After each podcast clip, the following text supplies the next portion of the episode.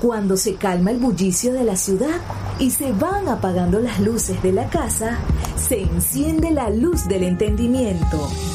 Desde este momento comienza Puerto de Libros, Librería Radiofónica, programa que contiene todos sus elementos tipo A. Puede ser escuchado por niños, niñas y adolescentes sin la supervisión de padres, madres o representantes.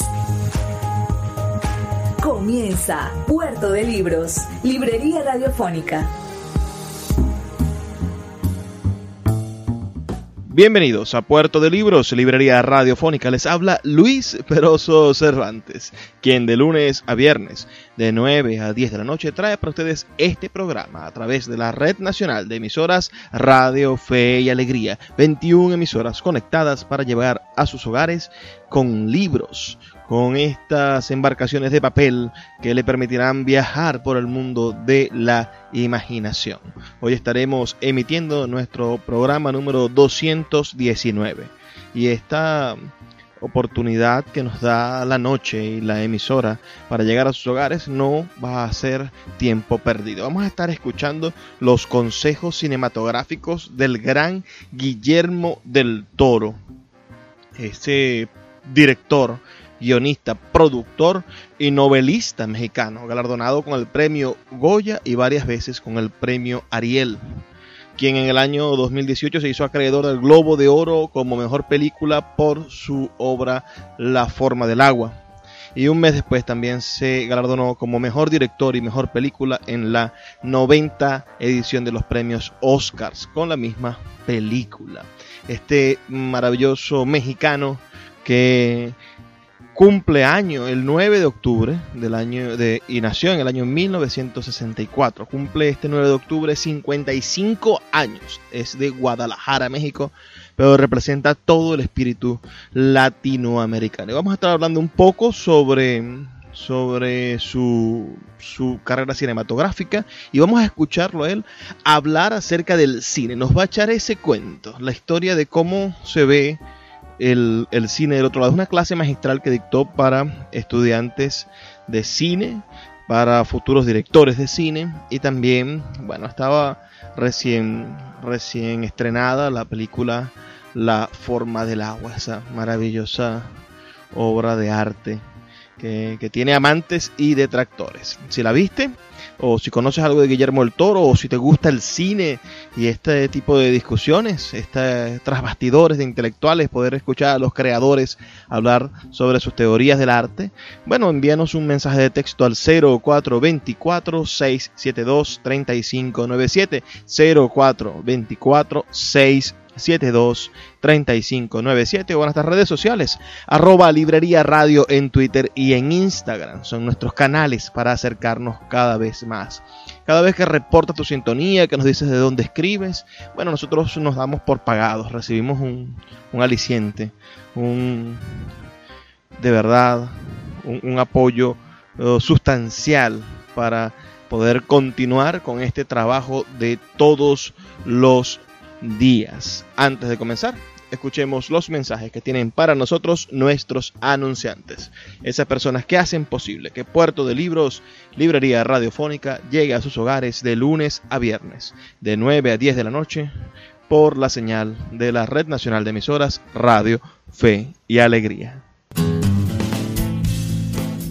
Sultana del Lago Editores es una empresa zuliana de servicios editoriales. Nuestro catálogo tiene más de 100 títulos de autores nacionales e internacionales. Además, somos la única editorial que presta servicios de impresión bajo demanda en Maracaibo. No necesitas invertir en grandes tirajes. Tus lectores pedirán tu libro, nosotros lo imprimiremos y tú obtendrás regalías. Por ello, también editamos internacionalmente en Amazon y Google Play Books. Conoce más en nuestra nueva página web www.sultanadelago.com o siguiéndonos en Instagram como arroba sultana del lago. Bueno, eh, eh, la realidad es que la, única originalidad que puede existir en el arte es la síntesis. Ah, todo lo que se tiene que decir de alguna u otra forma ya se ha dicho. pero lo que le da a un artista su propia voz es la, síntesis de esos elementos en algo diferente. Entonces crea un, timbre como la voz y, se puede volver distintivo. Lo que pregunta Nick es las influencias, lo cual es una respuesta peligrosa porque la influencia ah, solo se puede utilizar una vez que ha sido procesada a través de tu propia vivencia. Cualquier cultura sin procesar por nuestra vivencia es conocimiento inútil, es enciclopedismo, es eh, una erudición muy seca, muy muerta. Entonces, todo lo que eh, yo dije ayer en, un momento dado, dije, tengo 46 años sin hacer la tarea, ¿no? Y nunca hago la tarea. No veo películas por obligación, así, o sea, tengo una, un conocimiento de cine muy completo en unas áreas y completamente voluntariamente incompleto en otras. Entonces, eh, lo que es curioso es que lo bonito de esto es que las influencias que afectan a esta película son influencias completamente eh, diferentes a las que ustedes creerían que le afecta. ¿Sí? Es decir, no vi ni una película de monstruos. ¿Por qué? Porque ya están en mi ADN ya las tengo completamente en mí, son parte de mi persona. En cambio, sí vi eh, melodramas. Ah, eh, ciertamente como mexicano tengo a Ismael Rodríguez clavado, tengo eh, todos los, melodramas de Pedro Infante en la sangre, ¿no? Para mí era, dos de mis películas favoritas cuando era chico eran No desearás la mujer de tu hijo y La oveja negra, porque era bueno, todo lo que yo sentía como hijo, sin que mi papá me quitara el caballo. pero pero eso es muy inherente en mí el melodrama. Pero veía, vi eh, Escrito en el viento, de Douglas Sirk, ¿sí? Eh, The Harder They Come, eh, de Vicente de Minelli. Ah, vi a William Wyler, que es un maestro de la puesta en cámara sencilla que beneficia al actor. Uh, y vi mucho cine silente, mucho cine eh, de, estrellas silenciosas. ¿Cuánta gente vio aquí la película? Ah, de pocas, muy bien. Oh, eh, la, actriz eh, principal no tiene diálogo, es muda. Entonces, el, personaje, cuando íbamos a hacer la película, yo le di a Sally Hawkins un kit de Blu-rays y, y DVDs que eran Buster Keaton, Harold Lloyd, Charlie Chaplin, y muy, muy importante, Stan Laurel. Porque Stan Laurel, de Laurel y Hardy, el gordo y el flaco, Stan Laurel tiene un estado de gracia casi, casi divino. ¿Sí? Entonces son las películas que, que procesé antes de ver la película, entre muchas otras. De repente vi muchísimo melodrama bíblico, sub, sub, subcine bíblico, vi muchas películas para las que estuvieran en, en, el cine, vi mucha la película que fue muy importante para esta, en el diálogo, fue una película que se llama Vendedores, Salesman, de, Miles, es que es un documental que documenta unos vendedores de Biblias a mediados finales de los 60 que van de puerta en puerta vendiendo Biblias por toda América. Porque me interesaba mucho que el diálogo sonara exactamente como sonaba en aquella época. Para uno eh, que yo hablo inglés desde chiquito porque veía películas en inglés subtituladas el domingo con un diccionario a un lado. Y me enseñé solito a leer las revistas que compraba en las farmacias y en, una tienda que se llamaba Maxi, allá en Guadalajara. Y agarraba la revista y la traducía yo con el diccionario. Pero de eso a poder desarrollar un oído para el diálogo, lo digo con, sin ninguna vergüenza, esta es la primer película en la que me siento orgulloso del diálogo, porque en las otras siempre hay cosas raras que demuestran que no hablas, que es tu segundo idioma. Y esta me decidí a escribir el diálogo y que me quedara como si fuera mi primer idioma. Y para eso usé esa película. Eh, ¿Cuánta gente aquí hace o quiere hacer cine de dirección? Ok, perfecto. Well, there we are. That's it. Eh, eh, lo, lo importante en el oficio eh, lo, lo, lo, que se depura con el tiempo es lo que se deja fuera, no lo que se incluye. Porque, bueno, en mi caso, ah, toda mi persona es voraz. ¿Sí? O sea, yo vivo la vida eh, con mucha voracidad. ¿Sí? Ya sean tacos sudados o ideas para la película, me lo quiero chingar todo. ¿Sí? Eh, si hay gente afuera, quiero dar una segunda clase. ¿Sí? Si hay gente que quiere un autógrafo, quiero darle hasta la última persona, porque creo que es la, la, manera en que aprendí a vivir, ¿sí? Entonces, al principio, yo, bueno, al principio de cada proyecto, y no es una posición ni, ni falsa modestia, ni una cosa estudiada, lo digo de verdad, siempre me acerco a la película como si fuera la última película, o la única que voy a hacer, ¿sí? Eh, desde Cronos, en que estaba seguro que iba a ser la única, ¿sí? Hasta ahorita, en que estoy seguro de que va a ser la última cuando ya la termine y la vean, me acerco con esa voracidad. Pero lo que aprendes a, imagínate que tienes arcilla, ¿sí? Y estás haciendo alfarería, aprendes que en el momento de moldear, el gesto de moldear de un director de cine, ya empieza a aprender que lo que se cae, se cayó. Y la película dicta su forma. Aprendes a escucharla más que a tu terquedad. Porque entre la voz, de, la voz de la película y tu terquedad al principio suenan idénticas.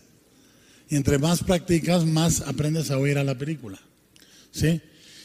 Y, lo que rige para mí completamente lo visual, lo rítmico, eh, es el, el tema de la película.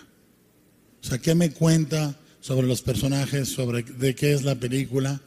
No es mensaje, no creo que haya una película con mensaje. Es una película, el tema permite que la película respire. El, mensaje no. El mensaje la asfixia. ¿sí? Entonces, ah, lo que es curioso de esta película es que fue una reformulación a los cincuenta y tantos años. Decir, quiero hacer algo diferente. Felipe Casals me vio antier en la cena y me dijo una cosa en la que creo. Me dice, Llevabas nueve películas inhalando y acabas de exhalar. La primera es que sueltas el cuerpo. Y creo que tiene la razón. O sea, hay algo diferente en la película que si tú me preguntas si podía haber hecho esta película hace cuatro años, cinco años, aun cuando escribí, empecé a escribirla hace seis años, no hubiera podido. Es decir, uh, uno es la suma, o sea, para lo que para ustedes es filmografía, si ustedes son directores de cine, tanta gente que levantó la mano, sus películas son biografía. Se van a acordar de lo que no hicieron ese año, no de lo que hicieron en la película. Se van a acordar que no fueron al bautizo de un primo, no se fueron de peda, no salieron con nadie, se pelearon con el novio o la novia, da igual. La, la, la voracidad del cine es tan grande a nivel íntimo, a un nivel tan íntimo, que te roba la vida. Y es un sustituto muy pobre si no aprendes de esas películas lo bueno y lo malo. ¿Sí? O sea, yo he hecho 10 películas y no las, no las 10 me gustan. ¿Sí? Pero de todas he aprendido un poquito. Escuchas Puerto de Libros con el poeta Luis Peroso Cervantes. Síguenos en Twitter e Instagram como arroba Librería Radio. El poeta Luis Peroso Cervantes le acompaña en Puerto de Libros, Librería Radiofónica, por Radio Fe y Alegría, con todas las voces.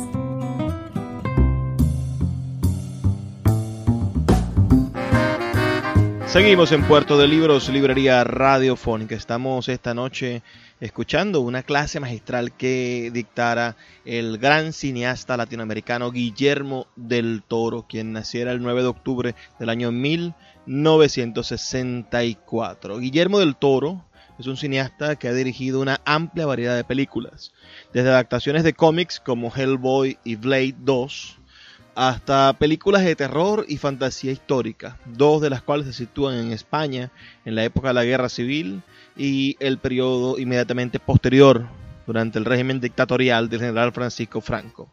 Estas películas, El Espinazo del Diablo y El Laberinto, también comparten aspectos similares. Protagonistas niños pequeños y una misma temática, como la relación entre terror y fantasía, y el vivir bajo el yugo de un régimen fascista o dictatorial. Se caracteriza por imprimir una estética y una ambientación espectaculares a sus películas, creando ambientes tétricos y agobiantes o situaciones mágicas y fantásticas. Su estilo está marcado por su gusto por la biología y por la escuela del arte simbolista su fascinación por el mundo fantástico desde el punto de vista de los cuentos de hadas y su gusto por los temas oscuros. Sus trabajos incluyen frecuentemente monstruos o seres fantásticos. Del Toro siempre ha afirmado estar enamorado de los monstruos. Mi fascinación hacia ellos es casi antropológica, dice Del Toro. Los estudio, los disecciono en algunas de mis películas. Quiero saber cómo funcionan, qué aspecto tienen por dentro y cómo se comportan. También tiene una lista de otras cosas que le fascinan y que se han convertido en piezas habituales de sus películas. Dice, tengo una especie de fetichismo por los insectos, la relojería, la maquinaria y los engranajes. Monstruos, lugares oscuros, cosas sin nacer. Ese es el gran, gran Guillermo del Toro que obtuvo el premio en 2017 por La forma del agua premio a mejor película y mejor director en los premios Oscars. También obtuvo el Globo de Oro por la misma película, los premios BAFTA por La forma del agua en mejor película de no habla inglesa. Obtuvo el premio en el 2017 El laberinto del fauno en los premios BAFTA. En el Festival de Cannes recibió el premio Mercedes-Benz por su película Cronos. En los premios Goya recibió el mejor guion original en el 2007 por El laberinto del fauno. En los premios Ariel en el 93 tuvo como mejor película Cronos en el 93 también, mejor dirección, mejor por Cronos y en el 2007 mejor dirección por El laberinto del fauno. Y en el mismo premio Ariel obtuvo ópera prima del 2093 y mejor argumento original y mejor guion cinematográfico. Todos estos premios han reconocido la labor del gran gran, grandísimo director Guillermo el Toro, que se nos presenta en esta charla como un hombre llano, sencillo, pero, pero lleno de, de jovialidad, es verdaderamente increíble. Yo siempre disfruto de estos grandes creadores hablando acerca de su arte poética, de su manera de hacer las cosas. Vamos a seguir escuchando esta conferencia del gran Guillermo del Toro sobre el arte de hacer cine. Ah, si ustedes aman al cine y de veras quieren hacer cine y todo este rollo, el deber primordial es saber la historia de ese medio y conocer el idioma de ese medio, porque si se interesan las películas de los últimos 20 años, hay, una, hay una, un vacío en el lenguaje enorme, enorme. Se tienen que interesar desde el inicio del cine hasta ahorita para que su lenguaje sea un lenguaje que ustedes dominen, no que sustituyan una palabra que no entienden, no comprenden por otra que medio le queda. O sea, la imagen es adjetivo y es verbo. ¿Sí? El verbo es la acción y lo que sucede. El adjetivo es como la califican ustedes con su lente, su diseño de producción, su vestuario, su actuación y la cosa muy, muy dedicada que no les quiero decir ni cuándo la aprendí porque me da vergüenza, que es el ritmo y el flujo de la película, que es lo más difícil. O se tiene o no se tiene y o lo entrenas o no. entonces, mi, mi idea es amar al cine y conocer el cine que, quieres amar, te da mm, ganas de hacer una película que no tenga un género definido. A mí dicen ustedes, usted hace cine fantástico. Les digo, yo no sé lo que hago, pero es lo que hago. Es como hablar con un pinche árbol de aguacate y preguntarle, oiga, ¿por qué decidió dar aguacates? No, pues eh, para la chingada. Así nací, cabrón. Me sembraron, salí y aventé aguacates para todos lados. Entonces, es, es muy tiene que venir de su experiencia. Igual, lo que ustedes son ah, y el amor que le tienen a los géneros los va definiendo. O sea, lo difícil de esta película, eh, muy difícil, es que la decisión estética de vestuario, de producción, que funciona para el musical, tiene que funcionar para el melodrama, para la comedia y para el thriller. Tonalmente. la decisión de actuación, de tono de los actores, que tiene que ser un poco más arriba de lo real, pero emocionalmente verosímil, tiene que funcionar a través de la comedia, el thriller y el musical. ¿Sí? El lenguaje de la cámara, que es muy móvil como, como un musical, tiene que poderse graduar cuando hacemos la escena del robo. Tiene que funcionar también. Tiene que funcionar para la comedia, para el melodrama, eh, para que la película no se sienta como una serie de, de cuadritos pegados, sino que haya un flujo. De, eso es muy, muy difícil, porque son decisiones que no puedes cambiar de una secuencia a otra. ¿sí? Eh, mi, recomendación para ustedes también, me salgo un momento de la pregunta, es este que vean su biografía, vean quiénes son y, le apuesten a, a, acercarse a lo que más les dé miedo hablar de su persona. ¿Sí? No lo que tengan más confianza, que hablen de cosas que les duelan, que les den vergüenza, que les dé apuro, ¿no? Lo que sea, porque esa es su voz. O sea, de, de de las cosas que eh, ustedes pueden ver como defectos son sus virtudes. La virtud es un defecto potenciado. ¿Sí? O sea, si ustedes ven la primera película de Kubrick, uh, la primera, primera, la que escondió, ¿no? La con Paul Mazursky, Love and Fear. ¿sí?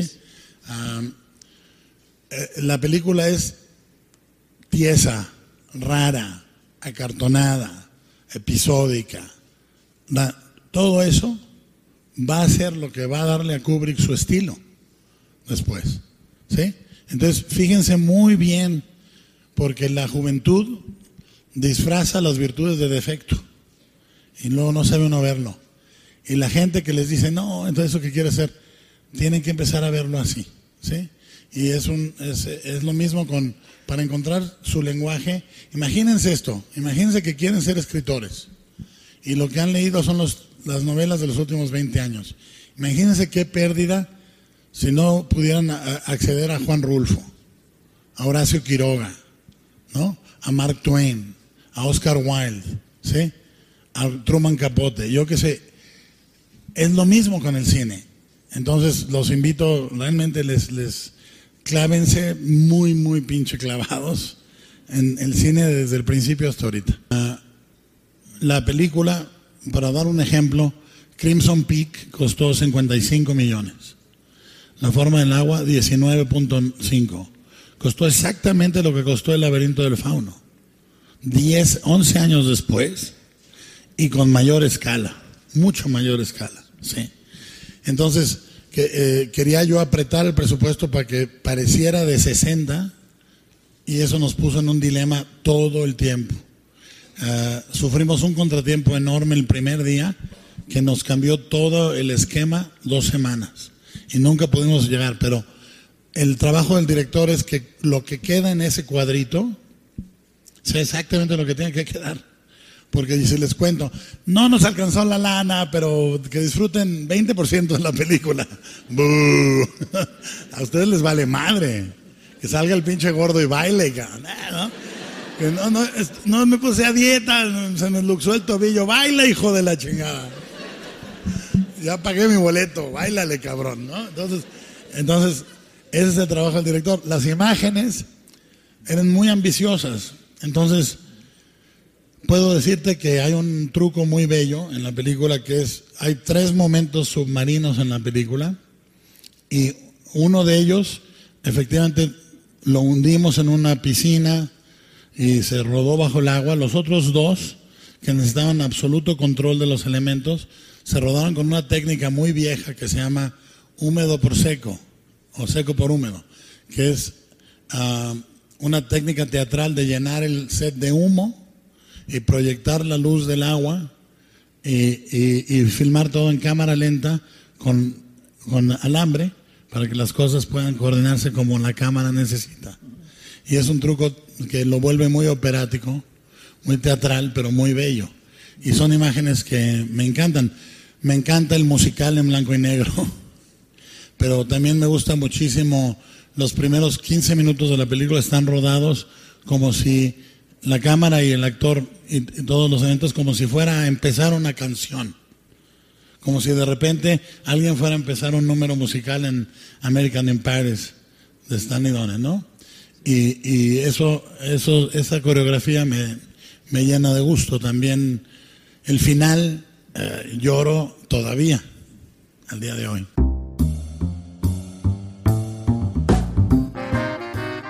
Estamos escuchando la clase magistral que dictase el gran cineasta mexicano Guillermo del Toro. ¿Conocen ustedes alguna película de Guillermo del Toro? Escríbanme al 0424 672 3597 0424 672 3597 o nuestras redes sociales arroba librería radio en Twitter y en Instagram para que compartamos opiniones. ¿Qué, ¿Qué, película les gusta de Guillermo del Toro?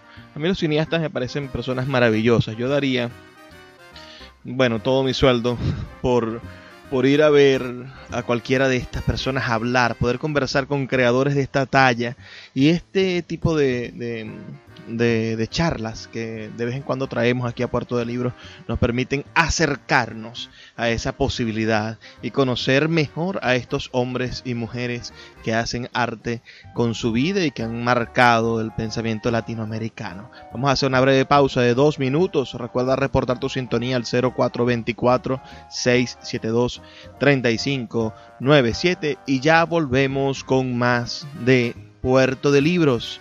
Librería Radiofónica. Puerto de Libros, Librería Radiofónica, tu canal diario para encontrar nuevos libros. Con el poeta Luis Peroso Cervantes. Síguenos en arroba Librería Radio.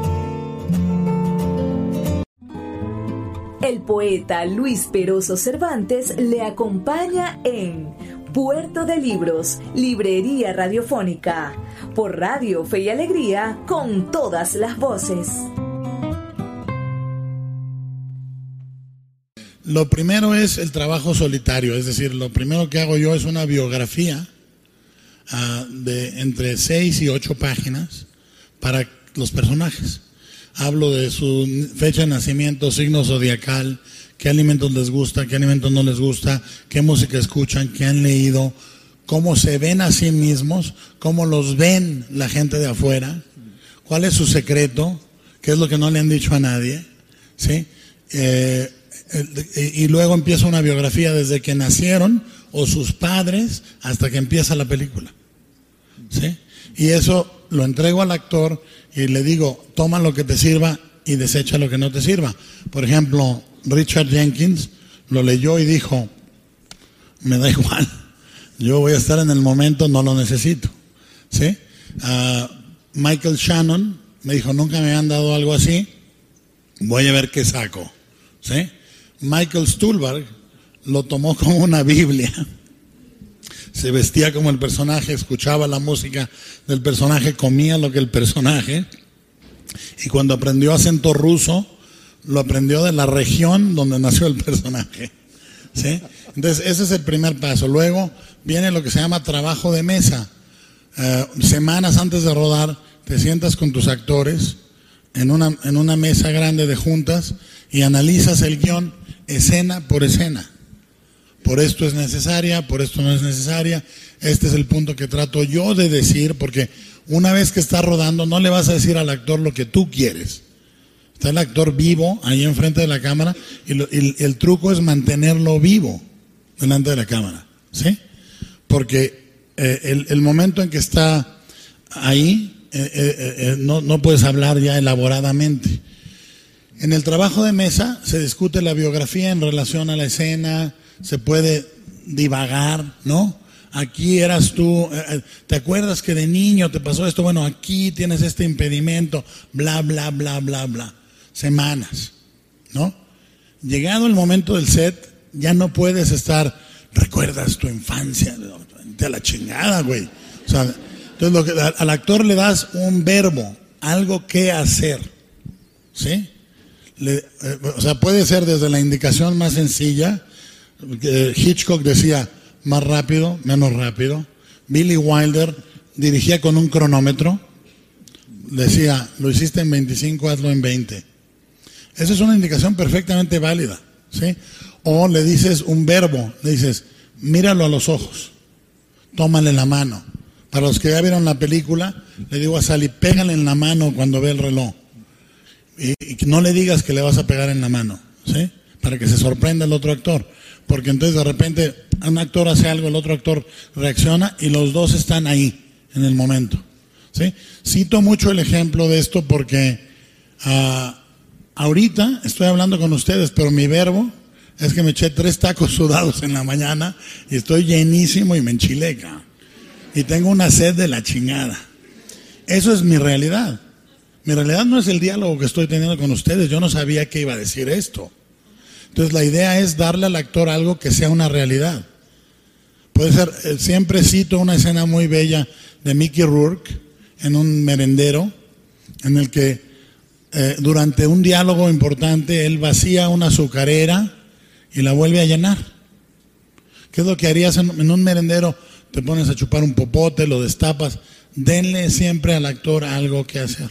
¿sí? Lo segundo es siempre mirar al actor. Para mí, cuando era yo muy chico, cuando dirigí Cronos, eh, hubo un caso de un actor en que yo tenía una idea ¿no? rígida de qué es lo que yo quería, el color que yo quería. Y no resultó bien ni para el actor ni para mí. El papel se disminuyó en la película. Tuve que cortar escenas. ¿Por qué? No te digo que estés equivocado, bueno, es cierto, el color que tú quieres, manténlo en la cabeza, pero dale tres, tres tomas al actor, o cuatro, para que te enseñe los colores que él trae o ella trae. ¿sí? Porque si le dices desde el principio lo que quieres, ese es el error más grande. El, director, entre más joven, más entra después de cada toma. Primera toma, no, mira. Toma dos, mira ahora. Tercera toma, mira. A la cuarta toma dice, ya cállate, güey. Ya, ya, déjame en paz. ¿Sí? En cambio, si el actor se siente mirado, que eso es lo que tiene el cine y el amor, tienen en común, que es la mirada. Ese es el amor, la mirada, ni el diálogo, ni las palabritas, la mirada. Entonces, la relación entre el actor y, el director es eso, es, ellos se saben mirados y se saben observados y tienes que eh, tener una apertura para ver qué color traen. Eso es lo práctico, ¿sí? Eso es lo que puedo dar como algo práctico para dirigir. Para empezar, para empezar cuando, una cuando alguien dice de una película qué buena fotografía, está diciendo qué buen diseño de producción, qué buen vestuario, eh, qué buena fotografía y qué buena dirección, porque son cuatro patas de la misma mesa. En teoría, para mí es un solo departamento que incluiría maquillaje y peluquería. ¿Sí? Es una sola unidad. Es una unidad narrativa visual. Eso es como yo le llamaría a este trabajo. Y no es posible que exista separado. Para mí no existe. La manera en que yo entiendo mi cine o lo que yo hago es el director de fotografía tiene que tener una relación impecable con el diseñador de producción. Y el diseñador de producción tiene que entender que su ropa es el set del actor. ¿Sí? Tiene que entender que en un plano abierto el vestuario tiene que contar una cosa, en un plano medio descubres cosas que no existían en el plano abierto y cuenta algo diferente, y en el close-up tiene que haber elementos que lo hacen interesante de manera diferente que el plano abierto, porque una vez que estás aquí, esto es la arquitectura de la cara del actor, ¿sí? Entonces, y cuando estás en plano abierto, la arquitectura es la cara del actor. Te está contando quién es o por qué no debe estar ahí. ¿Sí? ¿Cómo eh, corresponde a ese lugar o no corresponde a ese lugar? Entonces, siempre el flujo de imagen viene de la historia y de los personajes. No existe separado. ¿Sí? Entonces, uh, cuando, cuando entras al diseño, cuando hablabas de las ideas, el, llevo mi libreta con apuntes, cada vez menos, apunto menos, pero porque si no uso esta idea en esta película, la usaré dentro de 10 años en otra. ¿Sí? Entonces, uh, vamos a decir, Eh, no, voy a hablar del, hablo de la forma del agua o del laberinto, porque no todos han visto. ¿Cuántos han visto el laberinto? ¿Cuántos han visto el laberinto? Ok, perfecto. Está bien. Entonces, por ejemplo, en el laberinto las decisiones vienen de personaje. Los, los, tres rubros que yo siempre dirijo a nivel de paleta de color hacia diferentes cosas narrativas son lo que llamo el cyan, el ámbar y el rojo. ¿Sí? Porque son opuestos. ¿Sí? Y el rojo existe en su, propio, en su propia dinámica. Abajo de todo eso hay un color negro riquísimo. Es decir, el negro, el negro y lo, más brillante y lo más oscuro de la pantalla tienen que tener una riqueza en donde todavía se aprecie detalle. Si tu negro es muy, muy concreto, pero puedes ver forma, muy bien. Y en los highlights, o sea, en los, en los brillos debe de haber detalle. Dicho esto, entonces, ¿cómo usamos los colores? En el laberinto, que es una fantasía uterina, digo, entre broma y verdad, porque es la idea de la niña de volver a la madre, para mí, digo, ya echando rollo, van a decir que fumó el cabrón este, pero es una fantasía porque los cuentos de hadas se dividen en dos, para mí, los que mandan al niño a enfrentarse al mundo exterior y los que hablan de un idealismo de volver a un lugar mágico, que para mí es el vientre. Entonces la película está plagada de símbolos de nacimiento, uterinos, etc. Y yo decía, la fantasía tiene que ser dorada y roja, ¿sí? Como un fluido eh, amniótico y como sangre del nacimiento, ¿sí? Entonces toda la fantasía, el hombre pálido, el trono final, ah, todo va a ser, las raíces con el sapo, todo es en dorado. No hay más dorado en la película, ¿sí? No hay más colores cálidos. La real, y es formas redondas. El árbol son las trompas de falopio, muy evidentemente, pero también son los cuernos del fauno. ¿sí? Entonces no es, no son elementos que estén ahí nomás para estar, que se vean bonitos, narrativamente tienen sentido para mí. Ah, el mundo real es líneas rectas y diagonales, como, como el capitán. El bosque incluso son líneas rectas en serie. Y es todo en colores fríos y verde. ¿Sí? Y finalmente la sangre, el rojo, existe para conectar la fantasía y la vida. Entonces, digamos, de esa manera trabajas con, con eso. Con el, con el fotógrafo tienes que tener una relación íntima con diseño de producción y vestuario. Es decir, yo voy a construir este set y tengo que saber qué pared se mueve, porque yo ya sé cómo voy a filmar esa escena para que entre mi grúa, para que entre mi dolly, ¿no? Eh, por ejemplo, en el laberinto era la primera, primera película grande de Eugenio Caballero. Fue una experiencia difícil para él.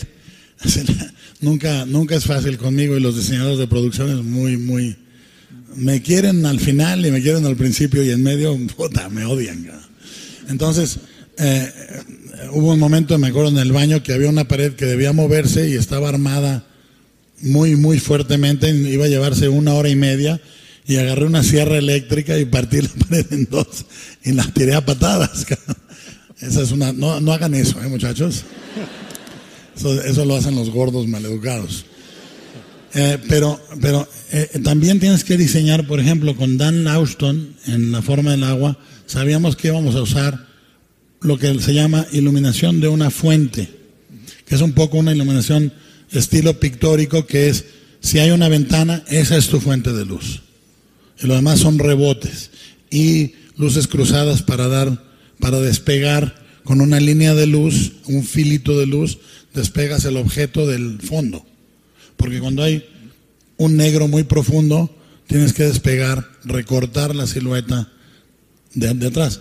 Eso está reflejado en el set. Y si queremos iluminar esos bordes, le pido al diseñador que no me ponga techo, que ponga un techo de tela que yo pueda mover para el cuadro. Eh, y finalmente el vestuario. Eh, la forma más sencilla de que entiendan esto es, el vestuario tiene que coordinar o contrastar con lo demás de la película. Y esto es, esto es blanco, blanco puro. Y tenemos un blanco frío, que es como un color ostión, y un, y un blanco cálido, que es como un color marfil. Se llama Tech White para el frío y Tech White para lo cálido.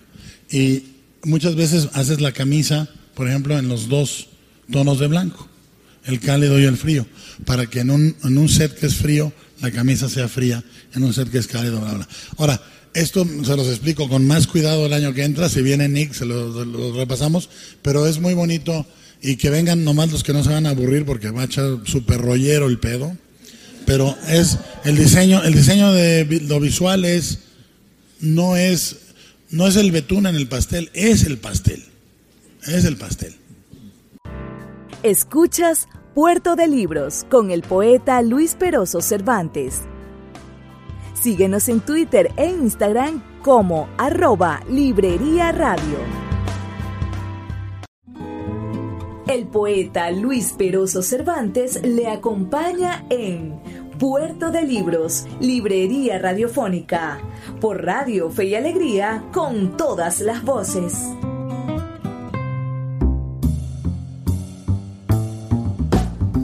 Ya estamos en nuestro último segmento, espero que disfruten de estas últimas palabras del gran Guillermo del Toro. Además agregamos una pregunta del público que es sumamente maravillosa, creo que es lo mejor de toda la noche. Recuerda enviarnos tus opiniones, tus ideas al 04 24 672 3597 0424 672 3597 o en nuestras redes sociales arroba librería radio.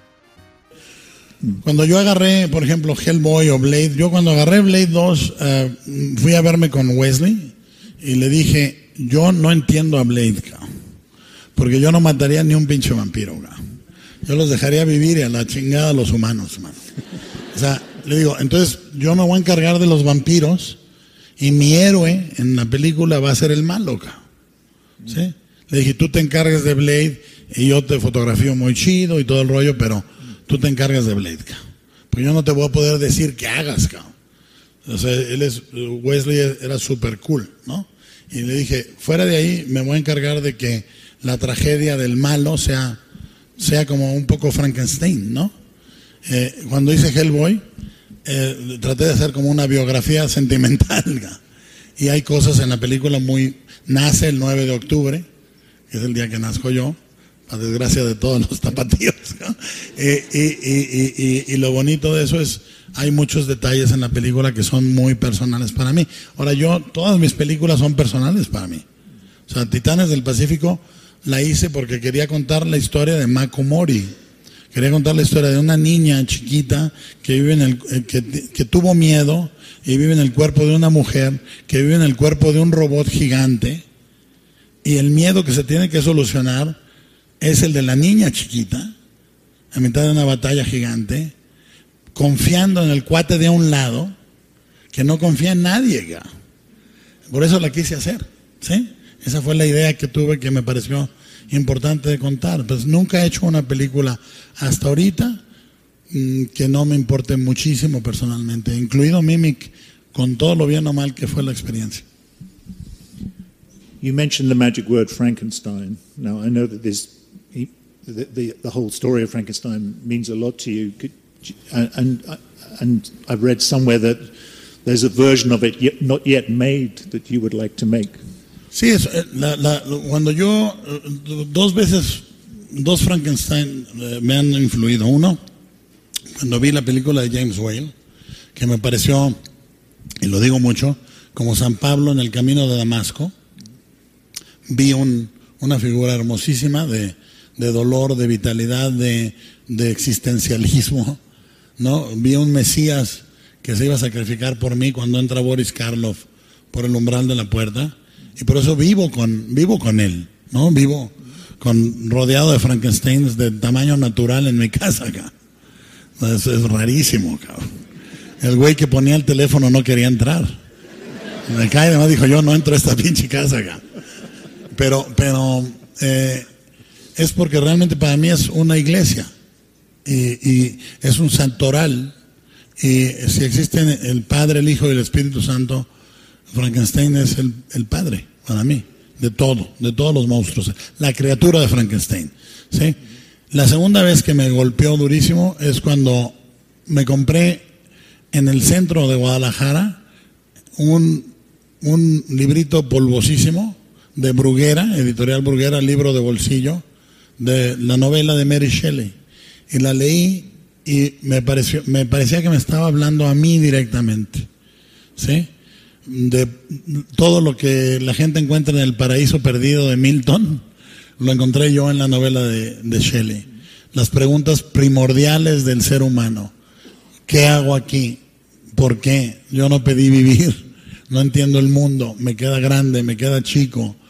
¿Qué es la moral? ¿Qué me hace humano? La necesidad de compañía, bla, bla, bla. Y, y la, la hermosura de esa novela es que nadie la ha hecho en cine.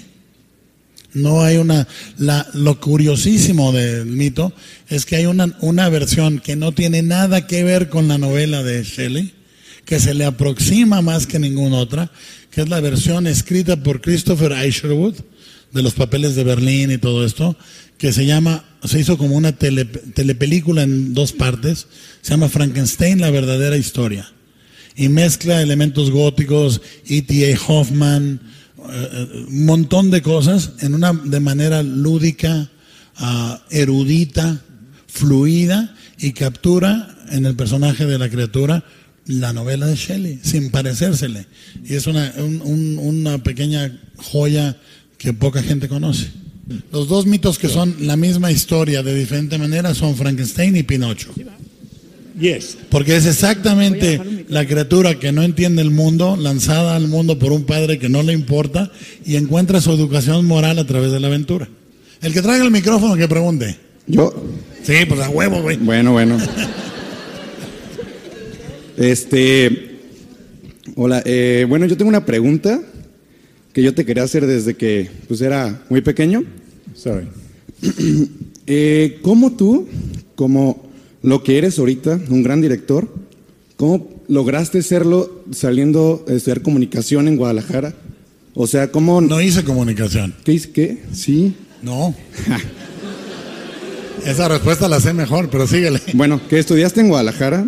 A lo que me refiero es cómo pudiste lograr hacer lo que eres. O sea, cómo deja de ser algo tan esotérico, tan a veces que nosotros decimos algún día vamos a poder hacer eso. ¿Cómo, cómo fue la clave de, de, de lo que eres ahorita? O sea, Bueno, en el sentido la, de, de que has logrado hacer muchos filmes. la y clave es, la clave son los accidentes fortuitos, cabrón. Este, realmente, ah, ah, ah, eh, Coppola, que es un maestrazo, y dice, tú- tú, eh, o sea, nunca, cuando alguien dice, yo quiero ser director de cine, dice Francis, ya no va a ser director de cine. Cuando alguien dice, soy director de cine, ya es director de cine. ¿Sí? Bueno, malo, regular, vale madre, ya es director de cine. Porque tienes que salirte a decir, estoy, estoy haciendo, estoy haciendo. En mi iPhone, me vale madre. En mi no sé qué, me vale madre. Mira, yo hice en Super 8 porque era una cámara que tenía mi jefe y compraba los rollos en las farmacias Guadalajara. ¿Sí? Y luego iba a hacer un cuento que se llama Doña Lupe y Fernando Cámara me dijo, yo te presto el equipo en 16 y no llegaba el equipo, dije, me vale madre, el agua en Super 8, cabrón. Agarré la cámara, metí la, y llegó el equipo en 16 y la hice en 16. ¿sí? Pero la cosa es, mm, muchas veces eh, la esencia del mexicano que dice paz, que es estar perdido en un laberinto de soledad, ¿no? Estamos esperando a ver que baje alguien y nos rescate, cabrón. Y el pedo es que si tienes, si tienes una cámara en, tu iPhone, que la tienes, y eso es lo único que tienes, tienes ya más de lo que tenía cualquier persona en 1940 para, hacer una, para contar una historia. Te puedes entrenar en contar una historia, saber fragmentar correctamente y editar correctamente cómo se, se fría un huevo en la mañana y se hace un jugo de naranja. cabrón. Y eso es entrenamiento. Entonces, eh, lo que pase después ya es eh, demográfico, cabrón. O sea, mm, siempre va a haber alguien más exitoso que tú y alguien menos exitoso que tú, te lo garantizo. Te lo explico muy claro. Hay alguien que quisiera estar sentado aquí, venir al Festival de Morelia y no pudo, cabrón. O sea, ya aquí ya chingaste, cabrón. Ya ahí la libraste. Arriba, también hay gente arriba, cabrón. Pero aquí estás. Entonces, desde donde estás, haz cine, cabrón. Y ya olvídate de qué pase, yo no quería hacer cine más que en Guadalajara. Alejandro lo sabe porque fue mi maestro. Yo quería hacer películas en, la- en las colonias de Guadalajara, como Doña Lupe, que era un, western que pasaba en una pinche casa al lado de, donde desayunábamos menudo el domingo, cabrón. ¿Sí? Y me, quedo con una deuda de cerca de un cuarto de millón de dólares de Cronos. Yo personalmente, mi jefe me dice, yo te la, yo te avalo la deuda, pero me pagas en dólares, cabrón. Y entonces el dólar sube y, me, hablan de Universal, de pura chiripa, me dicen, oiga, querría desarrollar un guion aquí. Les digo, no, no, mire, yo aquí voy a hacer cine mexicano. ¿cuánto pagan? 30 mil dólares. Vaya voy. Y pasó ese accidente, cabrón. Guardo la ficha de estacionamiento del día en que fui a Universal. Ahí la tengo junto a un vampirito, cabrón en la casa. Y, y lo demás fue pasando, cabrón. Yo no quería hacer cine en Europa. Entonces te va pasando, cabrón. Y la carrera, lo digo frecuentemente, la carrera desde afuera es un choque que viste. Ay, güey, güey, pam, pam, pam. Se murió el cabrón. O mira, salió vivo. Pero para uno que está adentro y tú estás adentro, sucede todo tan lento, cabrón chocas y en cámara lenta te rompes los pinches dientes y rebotas y se te disloca la vértebra. Y lo que tú viste en rapidísimo pasó en 30 años, cabrón. Entonces, desde tu lugar siempre va a haber prisa, cabrón. Desde afuera no hay prisa, cabrón. El tiempo va bien, cabrón. Entonces, ¿cómo se le hace? No sé, cabrón. No sé por qué pasa, ¿sí? Pero lo único que sé es que si Almodóvar me dice, oye, tienes una historia que yo te pueda producir, lo que más me vale es ya tener historias en la cabeza. ¿Sí? Y saber contarlas. Ya lo que pase, eh, cuanta gente te rechace, te está haciendo un favor, cabrón. Porque es un negocio evolucionario. El estado natural de una película es que no suceda, cabrón. Ese es el estado natural. Son piedras de 500 pinches toneladas, cabrón. No deben moverse. Y las mueve la voluntad. Y es un pinche pedo. Por eso, por eso es bueno no darte por vencido. Y si alguien te dice no, que viene, me dices, oye Guillermo, ¿quieres leer mi guion? No, no, hoy no. Pinche gordo culero. Muy bien. Si vas y haces ese guion, es, y vas a hacer cine. Si no, no, cabrón. O sea, es el único lugar en donde tenemos que tener la fragilidad del poeta y la resistencia de un boxeador, cabrón. ¿Sí? Es el oficio más raro del mundo. Tienes que ser grillo, poca madre, no sé qué, y al mismo tiempo inocente como una pinche paloma a la hora de hacer tu arte. Entonces, me gustaría decirte, lo que sí es importante es quien crea en ti, agárrate de ahí. Un amigo, tu novia, tu maestro, me vale madre, que te ayude a hacer cine. La gente que cree en ti, agárrate de esa gente, usa a esa gente que te use a ti también, porque es mutuo, y con lo que tengas, haz lo que puedas, y ahí te la vas llevando. Como el que aprendió inglés, ¿te acuerdas? Yellow es ice y ice es ojos, y ahí te la vas llevando, cabrón.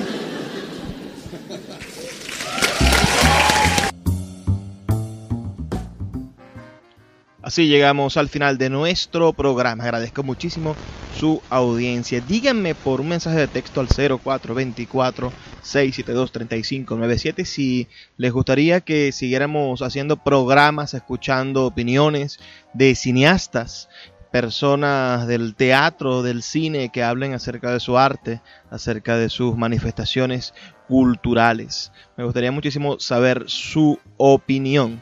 Ya es hora de despedirnos, como lo saben. Nos escuchamos de lunes a viernes de 9 a 10 de la noche por la Red Nacional de Emisoras Radio Fe y Alegría y en nuestras plataformas de podcast a nivel mundial, más de 25 plataformas de podcast. Recuerda que este y otros programas puedes escucharlos en nuestra página web libreriaradio.org. Ha sido un placer trabajar para todos ustedes y los dejo con el ruego de todos los días. Por favor, sean felices, lean poesía.